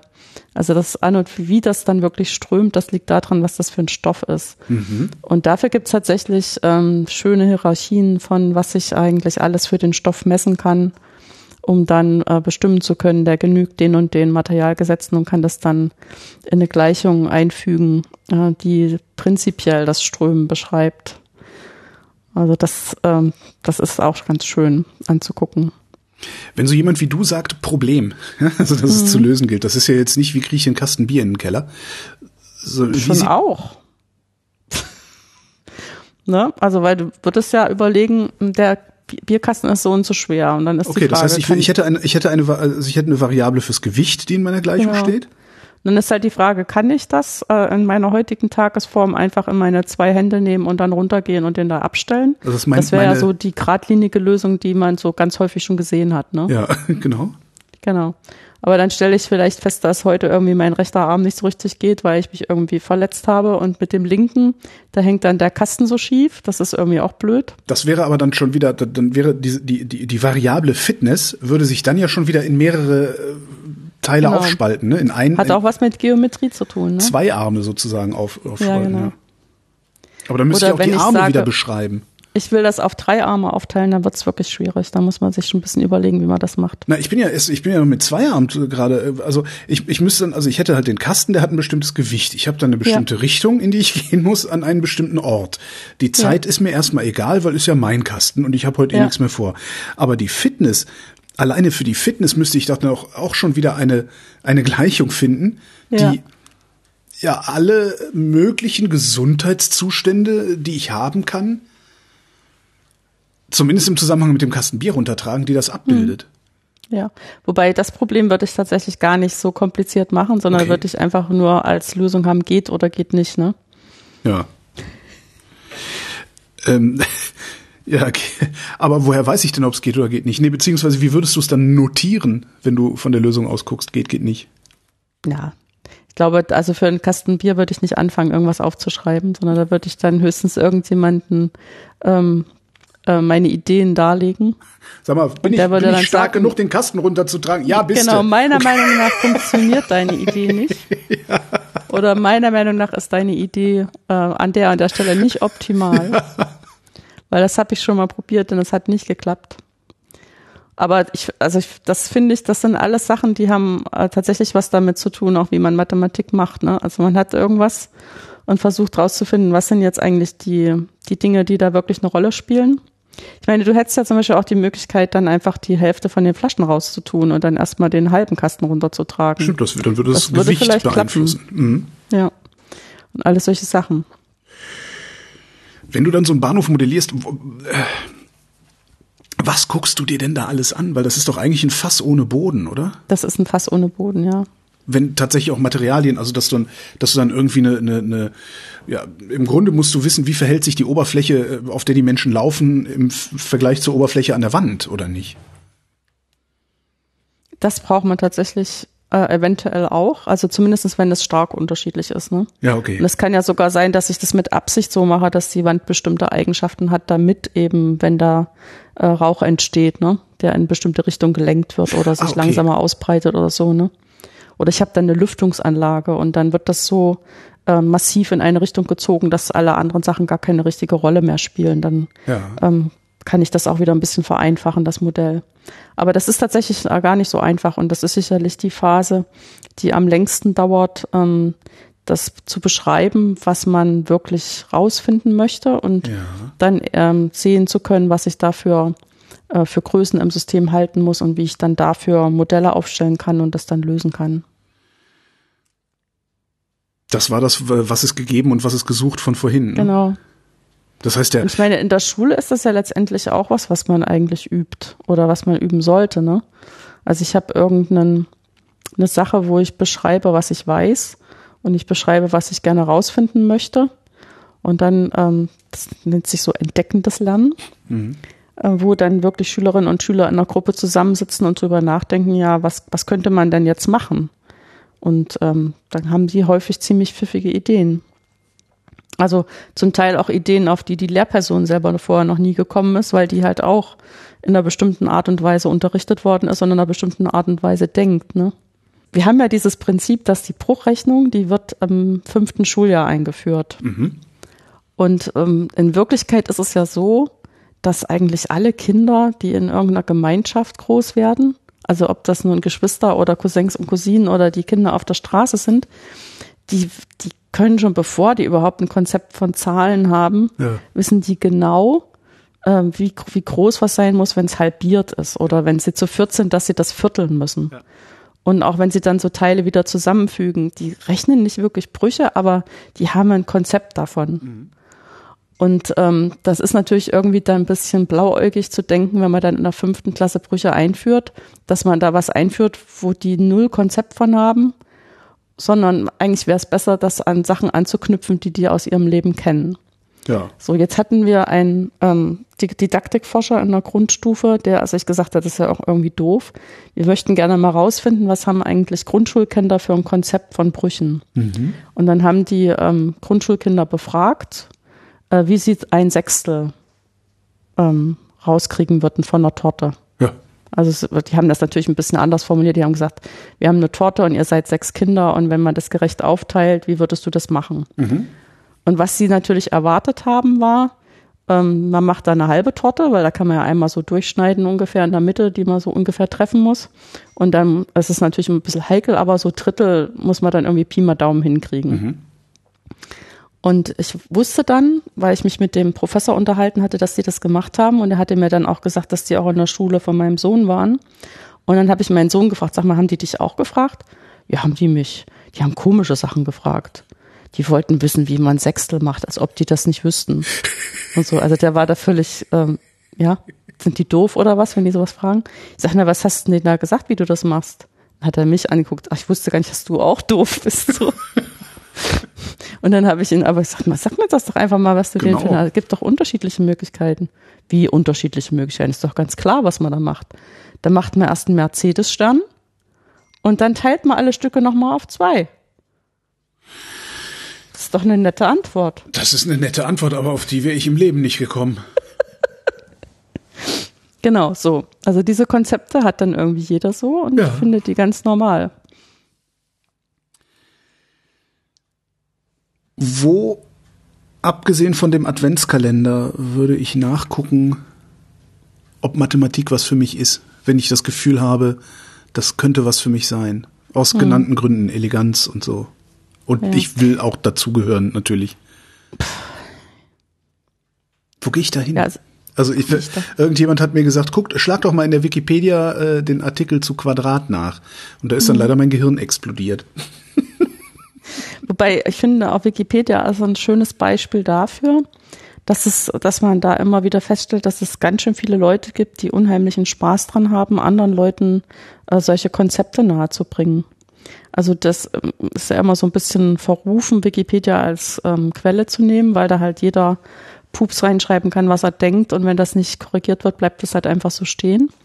Aber in der Mathematik ist es halt so, dass tatsächlich die Leute, die das aufschreiben, erstens meistens wissen, worüber sie sprechen mhm. und zweitens, dass es andere Leute gibt, denen sofort auffällt, wenn irgendwas nicht ganz elegant erklärt ist oder da noch ein allgemeinerer Fall existiert, den man eigentlich auch noch dazu erklären könnte. Das heißt, die Wikipedia-Einträge, die benutze ich auch selber gerne für meine Texte, wenn ich im Podcast nochmal ein bisschen den Kontext herstellen will, will mhm. zu meinem Thema, äh, weil das da wirklich gut erklärt ist. Aber das schützt einen trotzdem nicht davor, dass einem da ab und zu mal das Gehirn explodiert, auch mir. Ja, ja, ich habe so, ich, ich sehe halt häufiger das Problem, ähm, dass dann da irgendwelche Funktionen notiert sind, ne? Also die, die mhm. und, und Gleichungen und sowas, die ich dann schon wieder nicht mehr verstehe. Ähm, ja. Ja, aber das ist so ein Problem. Das ist vielleicht auch nicht so schön, das zu versuchen, unbedingt nachzuholen. Ne? Also, weil da muss man auch ganz schön viel Zeit investieren, äh, bevor man damit wieder hantieren kann und hat dann eine lange Zeit, wo man gar nicht richtig mehr weiß, wofür man das jetzt eigentlich macht. Ja, das ist wahrscheinlich das, das Hauptproblem. Ja. Und, und äh, Alltagsprobleme, für die ich Mathematik brauche, äh, die höhere Mathematik. Was übrigens, was eben höhere Mathematik gesagt, gibt es auch niedere Mathematik? So Proletenmathematik? ich weiß auch nicht. Das ist so ähm, dieser, also wenn wir ähm, Mathematiker und auch viele Physiker, wenn wir die ausbilden, dann sprechen wir über Mathematik noch so ähnlich wie die Mathematiker untereinander. Also die kriegen dann eine Ausbildung in linearer Algebra und Analysis zum Beispiel im Anfang mhm. und dann ein bisschen später noch in Numerik und Stochastik. Aber wenn wir ähm, Mathematikausbildung machen für alle möglichen Ingenieurstudiengänge, äh, dann kriegen die nur einfach, was Mathematik heißt. Und damit das halt nicht wie in der Schule heißt, muss es irgendwie anders heißen und da heißt es ah, dann höhere Mathematik. Verstehe. Ja. Wobei das auch ein bisschen so ist, dass wir da erstmal anknüpfen an das, was die schon in der Schule eigentlich mal gut gelernt haben, aber versuchen mit den Sachen, die die eigentlich können, ähm, nochmal rauszuarbeiten, was da dran jetzt äh, auf so einer Art höheren Ebene, also auf so einer strukturellen Ebene äh, noch interessant ist. Also dass man ein bisschen übers Rechnen hinausgeht, sondern mehr äh, ein bisschen in den Maschinenraum gucken kann von dem, was da gemacht wird was eben häufig in der Schule so nicht gemacht wird. Und dass man dann auch ein bisschen übt, ähm, dass man, wenn man mit den, mit der Lehrperson oder mit den Mitstudenten oder mit dem Tutor spricht, dass, wie man die über, davon überzeugen kann, dass man recht hat mit seinem Ergebnis, ne? Also was man sonst vielleicht auch beweisen lernen würde, nennen würde. Ähm, das sind so Sachen, die müssen auch Ingenieure dann lernen, weil die müssen sich ja auch gegenseitig überzeugen, dass sie sich das richtig überlegt haben oder die Schwachstellen in den Argumenten von dem Gegenüber finden. Und ich finde, das ist auch ein Teil dessen, was die in Mathematik lernen. Argumente. Mhm. Ich dachte, es geht um Zahlen und Formeln. Ja, das denken immer alle, aber ich finde, es geht noch viel mehr um Argumente. Aber zwei plus zwei ist doch drei, oder ist das argumentierbar? Also. Das kommt auf den Rahmen an. okay. Aber ja. den sage ich ja dazu. Du hast vorher gesagt, ich ja, muss immer muss dazu, dazu sagen, und dann ist, unter welchen Bedingungen 2 plus 2 3 ist. Wenn ich das dazu sage, dann gibt es überhaupt nichts zu argumentieren. Das ist das, was mir meine eigene Wissenschaft auch so angenehm macht, dass es in der Regel tatsächlich eine Sache gibt, die stimmt dann. ist nicht mehr diskutierbar. Aber so äh, übertragen lässt sich das dann meistens nicht auf die Sachen, die dann unsere Ingenieure wirklich damit machen wollen. Das sind dann halt doch Sachen mit Messungenauigkeiten behaftet oder da weiß man eben nicht ganz genau, wie der Zusammenhang ist, sondern unterstellt nur bestimmte Zusammenhänge und das geht meistens gut oder ab und zu knallt's und da muss man rausfinden, woran das jetzt gelegen hat. Kannst du das konkretisieren? Ich sage das heute häufig, aber Mathematik ja. ist leider sehr abstrakt. Leider für mich, alle, die das hier hören und irgendwie ja. das können, denken sich, mein Gott. Also die hören schon gar ja, nicht mehr also zu. Wenn man, wenn man sich so vorstellt, man hat zum Beispiel eine, eine Wasserleitung. Ja. Und ähm, da lässt man halt einfach so Wasser rausströmen und dann dreht man da den Wasserhahn zu. Ja. Dann hat man ja schon so das Gefühl, dass ähm, so in dieser Art, ähm, dass ich sozusagen, also was weiß ich, weiß halt, das sind irgendwie zweimal muss ich den äh, ganz einmal um sich herum gedreht haben, dann ist der Wasserhahn zu. Mhm. Das heißt, ich habe zweimal äh, diese Rundumbewegung, um diesen ganzen Wasserstrahl wegzumachen. Dann stelle ich mir ja schon vor, wenn ich jetzt einmal ringsrum gedreht habe, also halbe den halben Weg weg. zum Zug, ja. genau, dass da der, der halbe Wasserstrahl noch da ist.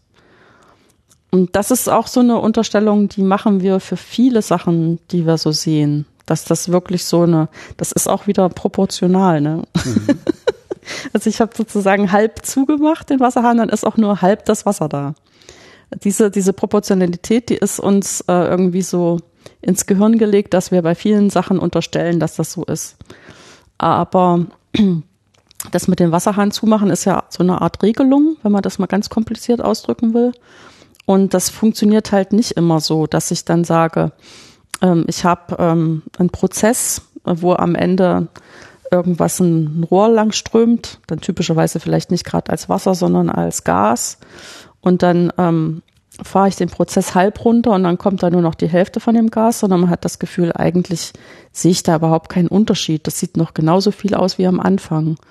Und ich drehe den Prozess runter und drehe den runter und erst auf den allerletzten, sagen wir mal, zehn Prozent vom Runterdrehen auf einmal wird's wirklich weniger und ist dann am Schluss auch weg. Aber das, was ich so regeln möchte, das passiert nicht über die ganze Strecke, die ich habe, sondern nur auf diesen letzten zehn Prozent oder sogar noch weniger. Mhm. Und das ist natürlich, wenn ich ähm, dann eine Fabrik bauen will, irgendwie doof. Also das muss ich irgendwie besser verstehen, um dann, weil, weil auf diesen zehn Prozent dies regeln, das ist ja fummelig. Also das kriegt man ja dann nicht hin. Also das Zudrehen kriegt man hin, aber wenn man so wirklich versuchen will, da die Hälfte hinzukriegen. Das wird halt dann schwierig und dann muss ich rauskriegen, woran das liegt.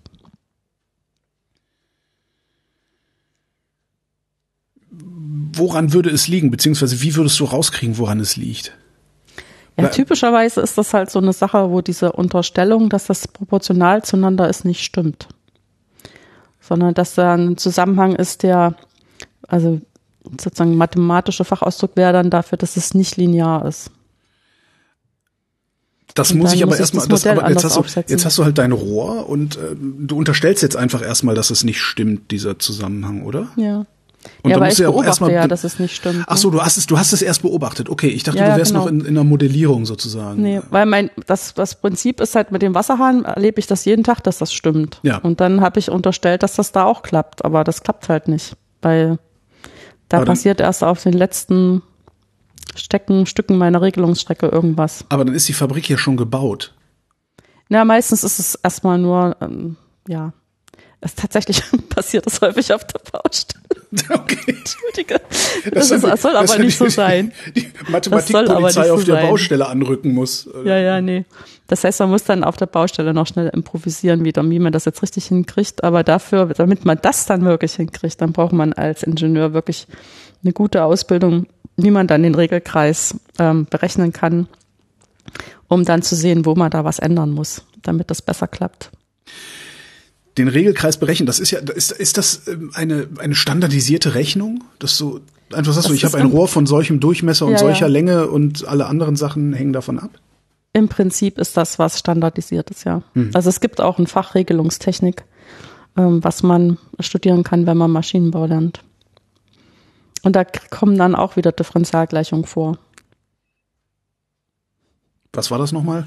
Da kommen Differentialgleichungen vor. Nee, ich meine, was waren nochmal Differentialgleichungen? Ich dachte gerade. Ja, genau, was war das nochmal? Das ist das, was man in der Regelungstechnik braucht.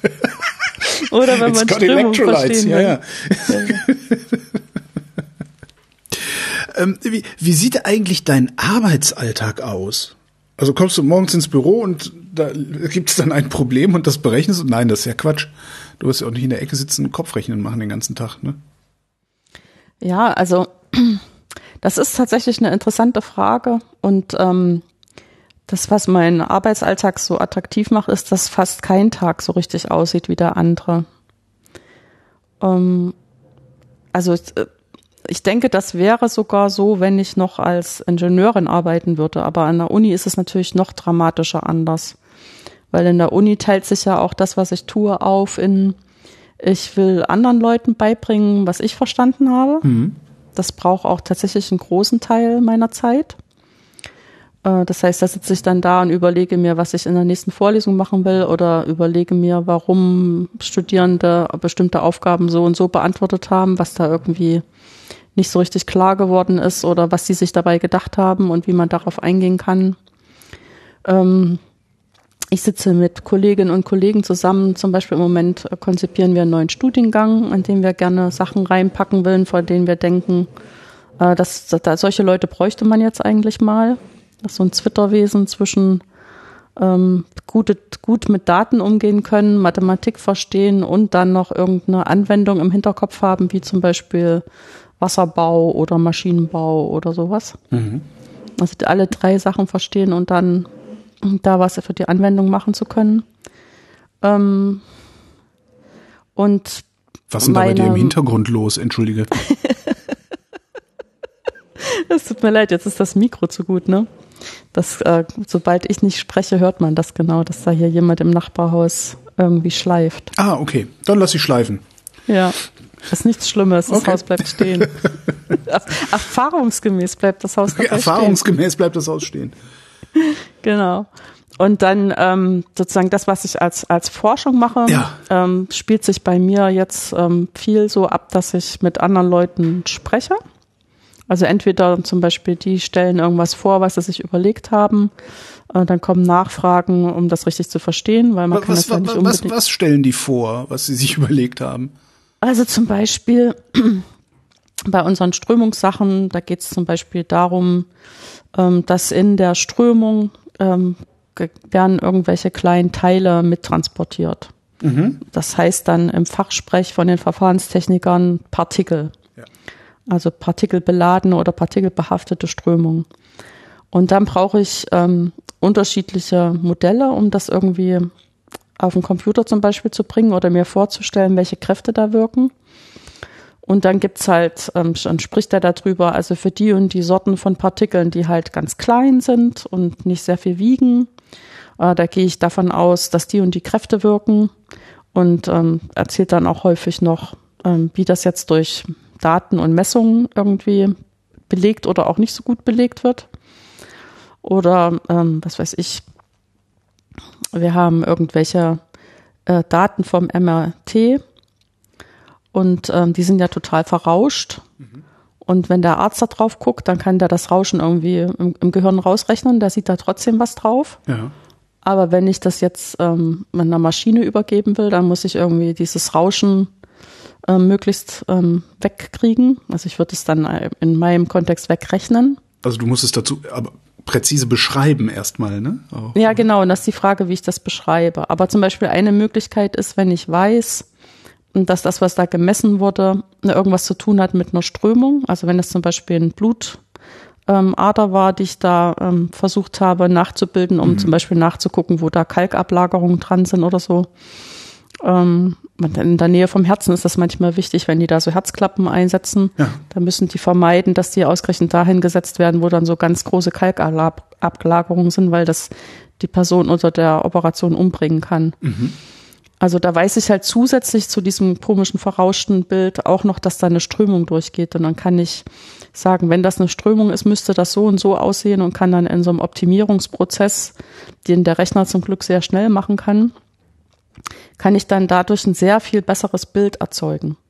Einfach weil ich diese zwei Informationen habe. Da hat ein Gerät hingeguckt, das hat ein verrauschtes Bild gebracht. Ich weiß, das ist eine Strömung, da müsste das mit den Informationen ungefähr so und so aussehen. Mhm. Und dann wird das Bild dadurch ein klares Bild. Solche Sachen. Und ich meine, diese Ideen, die dazu führen, die wird, werden halt dann in so einem Vortrag erklärt. Man versucht dem zu folgen und da irgendwelche ähm, Mängel drin zu finden oder noch andere Ideen zu haben, wie man das überprüfen kann oder hat eigene Erfahrungen damit, ähm, wie man das vielleicht vereinfachen kann. Und ähm, dann geht die Person hin und versucht das. Und am Ende gibt es dann halt ein Resultat, was ähm, befriedigend ist. Mhm. Das zumindest ist die Kultur so, dass man nur über diese befriedigenden Resultate dann auch öffentlich spricht. Und äh, schreibt das, schreibt das auf äh, zu dem Teil, den er gemacht hat, gibt das dann den anderen, die dann auch ihre Teile mit dazu schreiben. Und dann hat man ein Paper, was man dann äh, veröffentlichen kann und woran andere wieder lernen können, was sie auch mal probieren können. Ist das denn eigentlich Grundlagenforschung oder ist das noch Grundlagenforschung, was du da machst? Oder lässt sich gerade in der Mathematik die Grundlagenforschung und die angewandte gar nicht so gut trennen vielleicht? Ja, ich finde auch so gut lässt sich das gar nicht trennen. Also zumindest ist in meinem Feld habe ich bei vielen Sachen das Gefühl, das ist schon Grundlage. Es ist halt so, dass ich ähm, also in so einer Gruppe bin, wo es mir auch am meisten Spaß macht äh, zu arbeiten, wo wir tatsächlich diese Grundlagen immer gleich mit Anwendungen verknüpfen, wo man das Gefühl kriegen könnte, wir sind total nur auf die Anwendung aus, aber ohne dass wir die Grundlagen verstanden haben, kriegen wir auch das nicht gut gelöst. Ja. Also ich, das verstehe ich, äh, je länger ich dabei bin, immer mehr. Also das geht damit los, dass eben immer dieser Eindruck ist, dass Leute die Analysis machen, äh, die sich also Gleichungen angucken und dann nur drüber sinnieren, haben die überhaupt eine Lösung und äh, wenn ich ähm, die Lösung habe, ist das eine Lösung mit guten Eigenschaften oder mit nicht so guten Eigenschaften, dass das äh, nichts mit der Realität zu tun hat. Aber wenn ich das dann dem Rechner übergebe und sage, ich gebe dir jetzt die Gleichung, löse mir die mal, wenn ich da nicht von vornherein weiß, dass die Lösungen bestimmte gute Eigenschaften haben, dann muss ich mich darauf einstellen, dass auch mein Computerprogramm bestimmte Probleme hat. Mhm. Das heißt, es ist total miteinander verknüpft. Also ich kann das überhaupt nicht voneinander trennen. Also ich kann natürlich mich naiv hinstellen und sagen, ähm, ich fange einfach mal an und aber wenn dann irgendwas nicht funktioniert, kriege ich halt nie raus, woran es liegt. Und dass etwas nicht funktioniert, ist fast die gegebene, also das ist immer erstmal so. Hm. Was sind denn gute Eigenschaften einer Gleichung? Also das ist natürlich ähm, sehr unscharf formuliert von mir, aber zum Beispiel, ähm, wenn ich eine partielle Differentialgleichung lösen möchte, gehen im Prinzip immer ein in welchem Gebiet möchte ich die lösen, also wo soll die gelten. Und dann, ähm, wie, wenn das wie, Gebiet. Wie, wo soll die, in welchem Gebiet, das musst du. Äh also, wenn ich mir jetzt meine Strömung vorstelle, ja. Äh, durch, äh, durch welches Gebiet strömt meine Flüssigkeit? Ist das eine Rohrleitung? Ach so, ist das okay. See? Ja. Umgebung sozusagen, okay, verstehe. Genau, ja. ist das meine, meine Luft mhm. rings um mich herum? Oder die Strömung um ein Hochhaus zum Beispiel, das wäre auch sowas, was man dann rechnen würde. Das heißt, ich gucke guck mir an, welche Grenzen hat das. Und die Grenzen können halt ähm, ziemlich eckig sein oder die können schön glatt sein. Und dann ähm, habe ich auch irgendwelche Bedingungen, die am Rand gelten müssen. Also beim Flüssigkeiten ist es eben häufig so, dass ich davon ausgehe, wenn jetzt so ein ähm, Luftatom auf die Wand von dem Haus äh, trifft, das, also die Wand von dem Haus bewegt sich ja nicht mit. Mhm. Das heißt, da muss es irgendeine Schicht geben, die sich nicht bewegt und kurz daneben also so wenig daneben, dass man das gar nicht mehr messen könnte. Da fängt sich dann was an zu bewegen und ähm, sozusagen das, was ich da am Rand vorgebe, mhm. Äh, wenn ich das auch eigentlich als was Glattes annehme, also so mit guten Eigenschaften, da sind keine Sprünge drin, das geht alles schön ineinander über, so ganz ähm, ganz smooth, so wie wenn ich mich in ein Auto setze und so ganz schön um die Kurve gehe und ich merke an keiner Stelle, dass es mich irgendwie so rumzieht, sondern das ist alles so glatt dann würde ich halt ähm, mir wünschen, dass dann die Lösung, die ich dann kriege für so eine schöne Differentialgleichung mit glatten Gebiet und glatten Randbedingungen, dass die dann auch so glatt ist. Und das muss halt überhaupt nicht der Fall sein. Das hängt an der Differentialgleichung. Das habe ich nicht wirklich verstanden. wie, wie, wieso, also wie, wir betrachten die Wand, die ist glatt. Und dann soll die Differentialgleichung auch glatt sein. Wie sieht denn eine differ glatte Differentialgleichung aus? Nee, ich habe gesagt, die Lösung von der Differentialgleichung soll glatt sein. Für eine gute Differentialgleichung. Ja, okay. Genau. Aber was ist denn eine glatte Lösung? Eine ganze Zahl oder Nee, also kannst, also wenn du das dir jetzt eindimensional als Lösung vorstellst, dann ist das ein Graph, den du so zeichnen kannst, der so richtig schön äh, ohne Ecken ist. Und ah, okay. Ja. Also ästhetisch schön anzusehen. Jetzt verstehe ich. Ja. Und ich meine, wir würden das natürlich charakterisieren, indem, wenn ich davon eine Ableitung bilde, ähm, dann ist auch die Ableitung noch schön. Und ich kann noch eine Ableitung bilden und noch eine. Und egal wie viele Ableitungen ich bilde, ich kriege keine Ecken und Kanten da rein. Was genau ist eine Ableitung? Die Änderungsrate. Die Änderungsrate wovon? Was schleift der denn da eigentlich? Ja, das tut mir jetzt leid. Meinem Mann habe ich heute verboten, was zu machen, aber unserem Nachbarn habe ich nicht Bescheid gesagt. Ähm, die Änderungsrate wovon? Ja, von zum Beispiel der Lösung.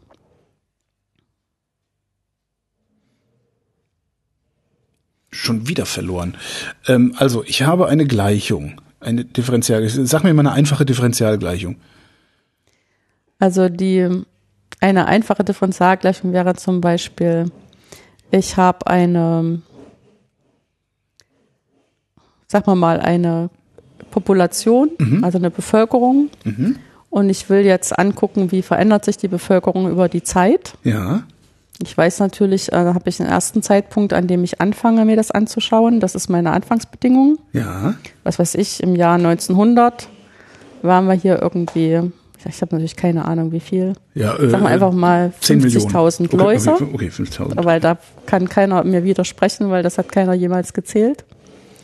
Und dann unterstelle ich halt, dass ähm, diese Läuse ähm, im, im Mittel alle dieselbe Fähigkeit haben, äh, junge Läuse zu, zu züchten. Mhm. Das heißt, dass wie viel ähm, Läuse immer dazukommen über die Zeit, hängt im Wesentlichen davon ab, wie viele Läuse ich schon habe, mhm. mit einem Faktor, der halt diese Fruchtbarkeit von der Bevölkerung der Läuse beschreibt. Reproduktionsfaktor. Und dann ist die Differentialgleichung dazu ist, ähm, wenn die Funktion, die die Population der Läuse an jedem Zeitpunkt zählt, ja. ähm, P von T ist, dann ist die Ableitung nach der Zeit von P von T dasselbe wie und jetzt irgendeine konstante Lambda die man natürlich dann herausfinden muss für die konkrete Läusepopulation durch Messungen, mal die Mäusepopulation zu dem Zeitpunkt.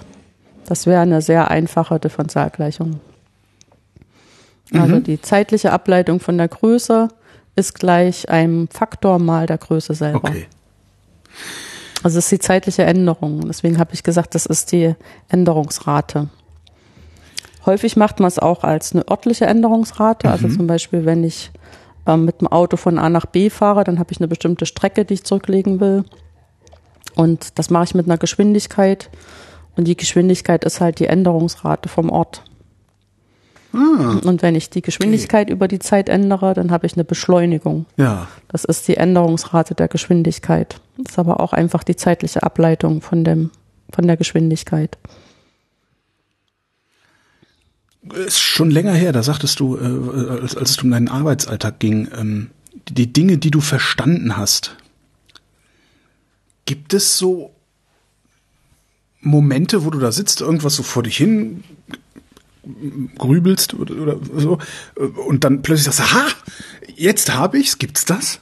Ja. Das gibt's Das heißt, es ist noch nicht alles berechnet worden? Nee. Das Schlimme ist ja, dass man dann immer bei so jedem Aha-Moment ganz, man sieht mal wieder hundert Sachen, die man immer noch nicht verstanden hat, die einem vorher noch nicht so klar war, dass man die nicht verstanden hatte. Ne? Was war denn das Letzte, was du verstanden hast? Das Letzte, was ich verstanden habe. Ähm, also ich habe ja vorhin schon mal von den Partikeln erzählt, die da mit der Strömung mitgenommen werden. Mhm. Und ähm, die, äh, je nachdem, also wenn man zum Beispiel dann so einen Filter bauen will, dann ist es auch zum Teil wichtig, ähm, welche geometrische Form Partikel alles haben können. Ja. Jetzt kann ich aber nicht hergehen und sagen, ich kann irgendwie alle möglichen, das sind ja unendlich viele Möglichkeiten, modellieren, wie so ein Partikel aussehen kann. Ja, ich würde das über die Größe regeln und den Filter entsprechend klein machen. Ja, ja, genau. Ja, das ist ja auch das, was man bis jetzt im Prinzip so gemacht hat. Aber ja. sozusagen je, je fancier und abgefahrener äh, diese ganzen Verfahren werden, desto wichtiger wird es auch, dass man diese Filterungsprozesse tatsächlich besser versteht und intelligenter macht. Aha. Und da muss man sich halt überlegen, wie kann ich denn jetzt ähm, unterschiedliche Formen ähm, durch, was weiß ich, mehr als drei Parameter so beschreiben, äh, dass ich dann noch diesen Filterungsprozess effektiv berechnen kann. Mhm. Und da haben wir jetzt so, ein, so einen Versuch gemacht, wo wir wirklich mal ähm, uns erstmal möglichst viele Formen überlegt haben. Das haben wir natürlich auch verglichen mit dem, was andere Leute machen. Und dann äh, rauszufinden, wie viele von diesen Größen sind eigentlich wirklich relevant und welche können wir wieder wegschmeißen. Und das war sehr befriedigend, als wir das am Ende hatten. Auch wenn es vielleicht nicht ganz typisch ist für diese Aha-Momente, die man sonst hat. Das heißt, du, du modellierst irgendwas und überprüfst es dann auch relativ zügig an der Realität. Ja, wobei dieses Überprüfen ist natürlich was, was man auch in der Mathematik macht und das ist halt dann eine andere Realität, ne? Also man muss dann schon auch in der Mathematik überprüfen, ob das stimmt, was man sich da überlegt hat. Also ob sozusagen das, was ich argumentiert habe, was richtig ist ob meine Kolleginnen und Kollegen mir da folgen und das auch nachvollziehen als Beweis oder nicht. Ja, deswegen jedes Paper, was wir veröffentlichen, geht ja mindestens durch zwei Leute, die, die davon was verstehen und das nachlesen und sagen, mhm. nee, das ist Quatsch oder ja, das stimmt. Und ähm, das ist dann ähm, unser Qualitätsmerkmal, dass ich andere Leute davon überzeugt habe, dass das stimmt. Ließe sich das automatisieren? dieser, ich sag mal, Begutachtungsprozess? Es lässt sich in Teilen automatisieren, aber nicht total. Welcher Teil lässt sich nicht automatisieren? Weil wenn irgendetwas schon mal gerechnet wurde und richtig gerechnet wurde, kann ich das doch eigentlich als gegeben in irgendeinen Speicher schreiben und äh, immer wieder abgleichen mit den Sachen, die neu dazukommen, oder nicht? Ja, aber tatsächlich ist unsere Welt zu komplex dafür. Und selbst wenn ich so einfache Spielmodelle davon mache, wie wir es in der Mathematik machen, ist das noch zu komplex, um da alles abzudecken. Also das sind unsere Rechner einfach noch nicht schnell genug dafür. Mhm. Spielmodelle? Das ist so Toy-Model. Auf Deutsch würde ich das, glaube ich, gar nicht so sagen. Ich mache ja typischerweise in der Mathematik eher so abgespeckte Varianten von dem, äh, was ich erstmal verstehen möchte und dann übertrage ich das in die Realität und stelle dann fest, ja, was weiß ich, da kommen noch andere Aspekte dazu, die ich da gar nicht mit drin habe. Da war noch ein Knick in der Röhre oder so. ja, noch ein Knick in der Röhre. Nein, ich meine zum Beispiel, äh, was ja auch so ganz ähm, beliebt ist, auch bei meinen Studierenden, wenn wir Modellbildung machen, das sind ja so spieltheoretische Sachen. Ähm, Leute können sich für irgendwas entscheiden und sollen dann dafür gute Argumente haben, mhm. Äh, dass sie sich gut entschieden haben. Das unterstellt aber zwei Dinge, die in der Regel gar nicht gegeben sind. Das eine ist, dass ich alle Informationen habe. Mhm. Meistens habe ich nur einen Teil der Informationen und muss damit irgendwie klarkommen. Und das andere ist, dass wir unterstellen, dass sich alle Leute rational entscheiden. Und ich glaube, das ist auch nicht wahr. Nö, das stimmt nicht. Gab es doch neulich sogar einen Nobelpreis für, für die Erkenntnis, ja. dass das nicht stimmt. Ne? Ökonomen ja. haben das, ja. Genau. Und ähm, da muss man dann halt überlegen, inwieweit das relevant ist oder auch nicht. Hm. Das, jetzt ist ja, bei mir ist ja alles schiefgelaufen, was mit Mathematik zu tun hatte, so dass ich ganz woanders hingegangen bin. Ähm, was, was ist bei dir richtig gelaufen? Erinnerst du dich noch dran? Gab es so ein Schlüsselerlebnis, dass du gesagt hast, ich mache Mathe? Ja, tatsächlich erinnere ich mich daran noch. Und zwar, als ich in die fünfte Klasse gekommen bin, haben wir tatsächlich unsere heißgeliebte Mathelehrerin aus der vierten Klasse behalten. Also mhm. zu der hatten wir damit auch ein Vertrauensverhältnis. Alle anderen Lehrpersonen sind ja da ausgetauscht. es war auch ganz unnormal, dass wir die behalten haben. Das, normalerweise sind die ja gar nicht berechtigt, dann in der fünften Klasse zu unterrichten, wenn das Grundschullehrerinnen sind. Mhm. Aber die hatte mich dann angesprochen in der fünften Klasse in der ersten Woche, ich könnte da mal zu diesem sogenannten Mathezirkel gehen. Und ich habe das nur gemacht, weil ich die gut fand. Ich habe mich zwar total gewundert, wieso ich jetzt Nachhilfe in Mathe brauche. Ich hatte bis dahin immer das Gefühl gehabt, ich kann das eigentlich, aber wenn die das sagt, das wird da schon was dran sein, ne? Und habe dann erst, als ich dort war, verstanden, dass das überhaupt keine Nachhilfe ist, sondern dass da einfach ähm, nicht Rechnen, sondern Mathe gemacht wird. Also weißt du noch, was ihr da gemacht habt in der fünften Klasse?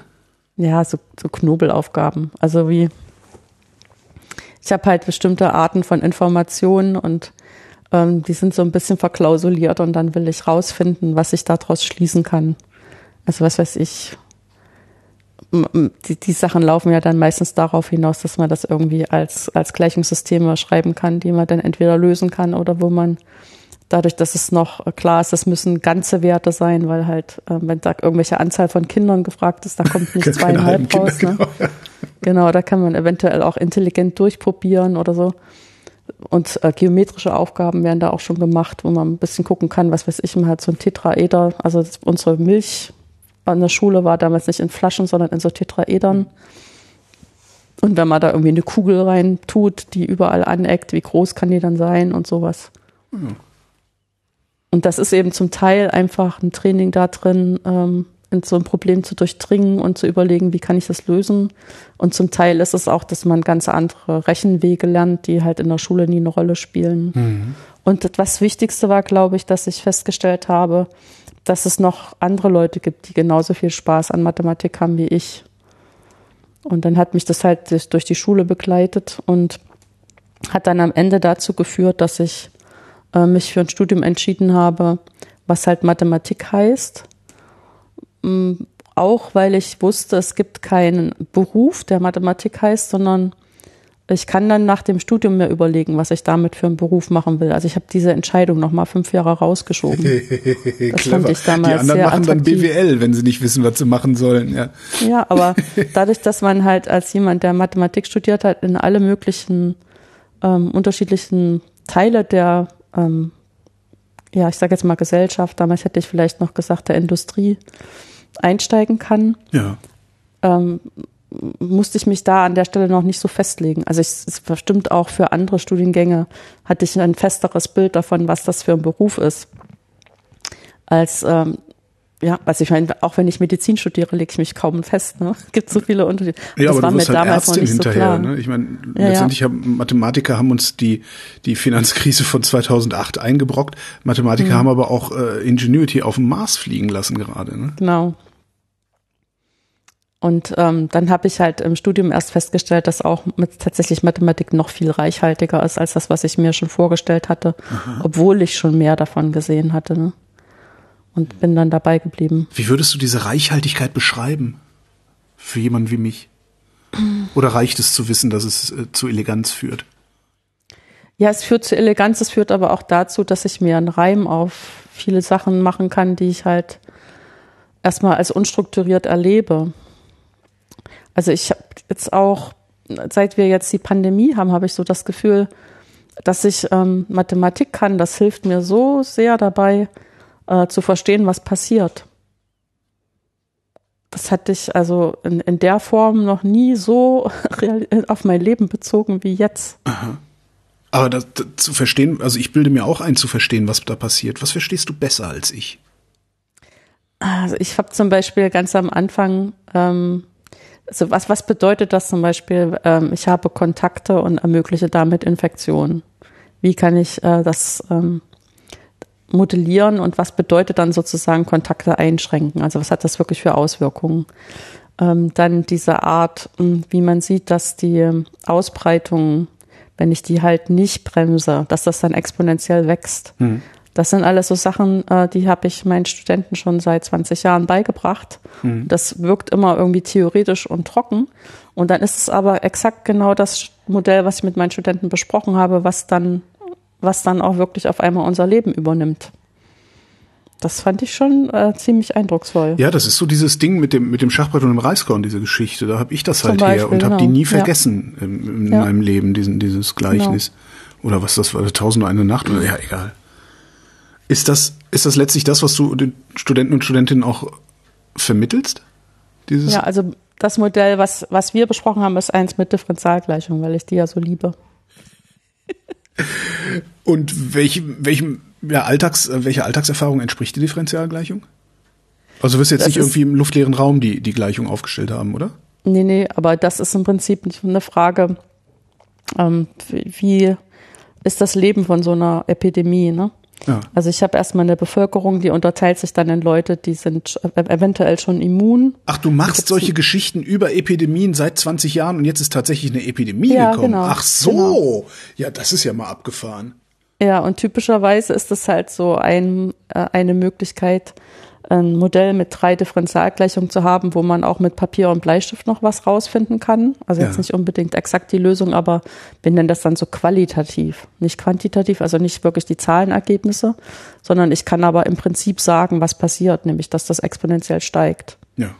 Aber dann ist auch immer so, was dann noch die nächste Erkenntnis war, dass wir natürlich in der Mathematik immer dazu sagen, diese Koeffizienten, die in unserem Modell vorkommen, die muss man natürlich aus den Daten entnehmen und wie schwierig das ist. Mhm.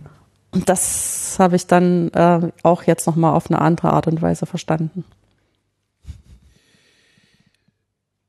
Gibt es für euch MathematikerInnen ja so eine Art heiligen Gral, äh, das, das, was man unbedingt noch erforschen will. Also, ne, bist du, bist du Exogeologe, äh, weißt du ganz genau, ich brauche unbedingt Gestein von allen Planeten, die es gibt. So. Mhm. Gibt es sowas in der Mathematik? Tatsächlich gibt es sowas. Also äh, im Übergang von 1999 auf 2000 sind sieben Probleme formuliert worden, die sogenannten Millennium-Probleme wo eine Million Dollar Preisgeld drauf aus, ausgesetzt worden ist, die zu lösen. Mhm.